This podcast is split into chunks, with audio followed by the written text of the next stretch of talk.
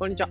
仮想通貨の投資家兼ブロガーの斉藤です。えー、このチャンネルでは聞くだけでわかる仮想通貨ってのコンセプトに普段ニュースだったりとか考え方、あとはブログも発信してますので、そちらの考え方だったりとか、コンテンツ作りのコツ、えー、そういった部分をシェアしているチャンネルになってます。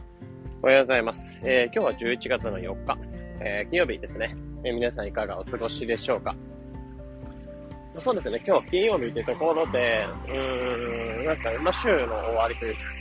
えー、土日がこれから来るって感じではあるので、そこに向けて、えー、まあ、ちょっと緩めの話というか、あんまりガツガツとした話とかは、まあ、控えていこうかなと思ってて、まあ、昨日とかは、そうですね、ま、配信とかでは PNBK チェーンの世界のトレンドみたいなことを話したんですけど、割とカロリーの高い内容ではあったので、まあ、今日に関しては読書術について話していこうかなと思ってます。で今日は、えー、仮想通貨で結果を出す読書術、読書術、言いづらいですね、えー、読書術について、えー、シェアしていこうかなと思ってます。ま、シンプルに仮想通貨ってものを、え、触っていきますよってなった時に、まあ、読書ってものはめちゃめちゃ大切だ大切だなっていうところ改めて感じてたりするので、えー、そこの考えだったりっていう部分をシェアしていきます。で、まあ、結構これ僕自身の最近の考え方が変わったっていうのもあって、まあ、仮想通貨ってものを触っていく上で読書っていうのはあんまりいらないかなって普通に思ってたんですよね。だって結局最先端の情報とか、えー、ツイッターとか見てしまえば本当にかなり摂取ができるっていうところではあって、まあ、読書って正直なんだろう、えー、若干遅れた、結構、結構万人向けの情報とかになってくるので、え、例えば僕が発信している DeFi とかに関しては、仮想通貨の銀行について書かれた記事とか、えー、を見ていった方が、Twitter とか見られて、見てた方が、まあ、ぶっちゃけいいんですよね。早いですし。うん。ってなった時に、そこの、えー、情報を取っていくっていう意味で、えー、読書するのは正直いらないかなというふうに思っていて、まあ、結構読書量というかが最近減っていたんですよね。なんですけど、実際最近ちょっと違った本とか、まあ、いろんな本を読んでみたときに、ちょっととある気づきっていうのを見て、あ、これって、あの、まあ、読書って仮想通貨の最先端の情報を取るためのものではなくて、えー、全然違う方法として使えるなっていうところを感じたので、その部分をシェアしていきます。じゃあ、まあ、結論としてどんなやり方、どんな使い方するかっていうと、まあ、仮想通貨ってもの自体のその情報を取っていくっていうよりかは、仮想通貨っていう市場自体、その、えー、まあ、情報っていうのが点だとしたら、その見方、えー、市場とかそういった流れとか、全体的なものを見ていくため、えー、点と点が繋がっていて、まあ、情報一つ一つっていうのが点々として、それが繋がっていくための、その流れを見ていくために、この仮想通貨の市場自体を見ていく、えー、見方を変えていくために、この読書っていうのをやっていくのはかなりいいんじゃないかなと思ってですね。なので、その点とか、その短期的な、えー、見方とか情報とかではなく、まあ、全体的な流れとか、そこら辺を取っていくための、えー、読書っていうものをやっていくと、まあ、取り入れていくと、まあ、そういった意識で取り入れていくと、えー、かなり仮想通貨の考え方とか、そこの見方っていうのがすごい変わるんじゃないかなと思ったので、えこの部分っていうのをもうちょっと深掘りしながらシェアしていきます。でそうですね、えまあ、結局、見方っていうのは変わっていく、まあ、理由としては、まあ、シンプルにその最先端の情報を取りに行かないっていうところで、例えば哲学とか、えー、マーケティングの本とか、まあ、本当にいろんな分野の何でもいいと思うんですよね。何の本でもいいと思うんですよね。まあ、最近本当に僕が読んだ本とかであれば、あのー、なんですかね、暮らしを哲学するみたいな感じの本っていうのがあって、で、それを読んだ時に本当に哲学書というか、まあ、この仮想通貨とは一見関係ないような書籍になってくるんですけど、えー、その書籍っていうのを読んだ時に、なんだろう、えー、物の見方を考える。まあ、暮らしの中でその物の見方を変えてみるみたいな。当たり前だと思ってるものは当たり前だと見ない。えー、常にその常識っていうか日常を疑ってみようみたいな。日常を見方を変えてみようみたいな本になってて。で、これ哲学書というか、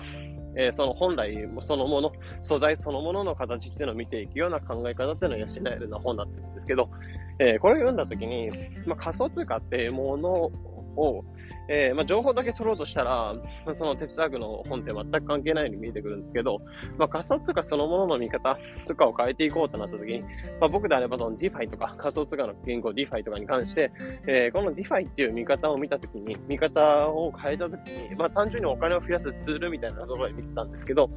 えー、そこをこういった哲学書を読んだことで、まあ、一つ取り入れられた考え方としては、え、その生活の中で、まあ、時短をしていくツールの一つとしても見れるんじゃないかなってところを気づけたんですよね。まあ、どういうことかっていうと、まあ、シンプルに本当にルンバとか、まあ、洗濯機、掃除機とか、えー、そういったもので、例えばルンバとかで掃除が、えー、楽になったりとか、乾燥機能付き、えー、洗濯機っていうのを使ったときに、えー、そうですね、洗濯の時短とかされるみたいな感じで、え、お金を働かせる、時間っていうのを減らしていく。というところで、労働の時短が、時短ができるんじゃないかなってところを思ったんですよね。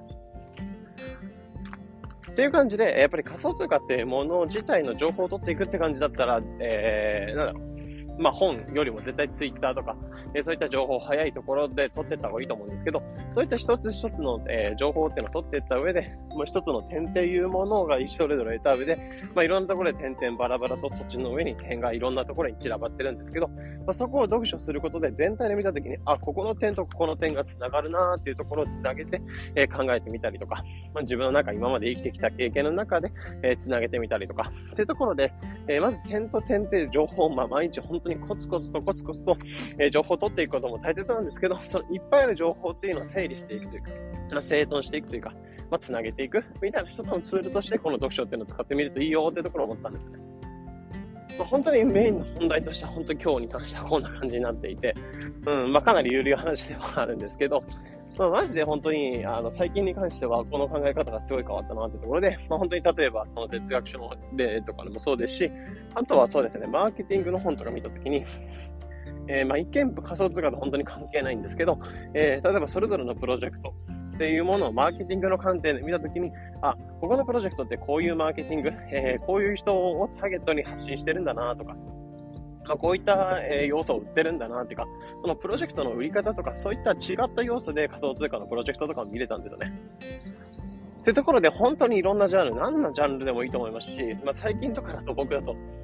あの、アンパンマン作った柳瀬隆さんっているじゃないですか。あの方の、あの、エッセイ本みたいなの読んでるんですよね。うん。全然関係ないように見えるんですけど、で、エッセイを読んだ時に、まあ、あの、別になんかめちゃめちゃ気づきがあったっていうよりかは、これだけ売れてる人、まあ、これだけ、えー、いろんな、えー、アンパンマンっていうところで、世界中に本当にアンパンマンが増殖しているような感じではあるんですけど、えー、あれだけ売れた人でも、まあ、全然絵に自信がなかったとか、まあ、常になんだろう、え、葛藤していたとか、まあ、その、え、うまい絵を描かなきゃいけないのかなとか、まあ、いろんな葛藤していたところを見ると、まあ、今の僕の発信とかもしてるの発信者の一人としてもそうですけど、まあ、やっぱり、あの、あれだけ優秀な人でも挫折するときもあるし、えー、葛藤するときもあるし、なんで自分のなんだろう、え、葛藤なんて本当に変になるとか、その小指で吹っ飛んでしまうぐらいの感じのものなんだなと思ったりするので、でそういったことを考えたりすると、なんだろう、いい意味で悩みとかも消えると思いますし、やっぱりいろんな人の先人、読書っていうのは基本的に先人の考えとかそこら辺を受けられるものではあると思うので、もう本当に積極的に取り入れるべきだなっていうところを最近なんかまた感じたってところですね。でそうですね、まあ、読書に関しては一つ本当に1000円とか2000円ぐらいの投資で、まあ、それぐらいのリターンが得られるというか、まあ、考え方が変わるって大きなリターンだと思うので、本当に、えー、惜しまず、本当に読書に関しては惜しまずこれからも買っていこうかなと思ってます。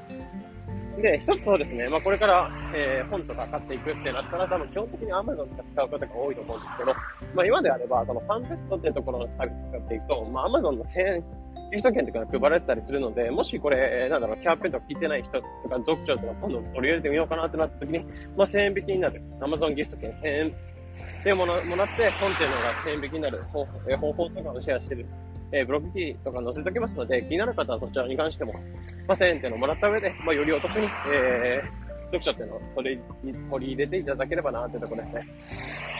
まあ、今回に関してはそこをメインではなくて、本当に読書ってものに関しては、まあ、情報を取っていくっていうものではなく、あくまで全体的に、そうとか市場とか見方を変えていくためのツールとして、えー、読書っていうのはいいよっていうところで紹介のさせていただきました。本当に金曜日に関しては緩い話ではあったので、まあ、もし、なんだろう、読書の見方とか、まあ、仮想通貨の発信やっていく上で読書量とか減ってるなって人に関しては、ぜひまた、え再度取り入れてみてはっていうところで提案として、まあ、今回に関しては仮想として以上になっていきます。えこのような形でこのチャンネルでは仮想通貨についてできるだけ分かりやすくお伝えしています。日々の情報収集はトレードに変えてみください。ということで本日の配信これで以上になります。では一日を。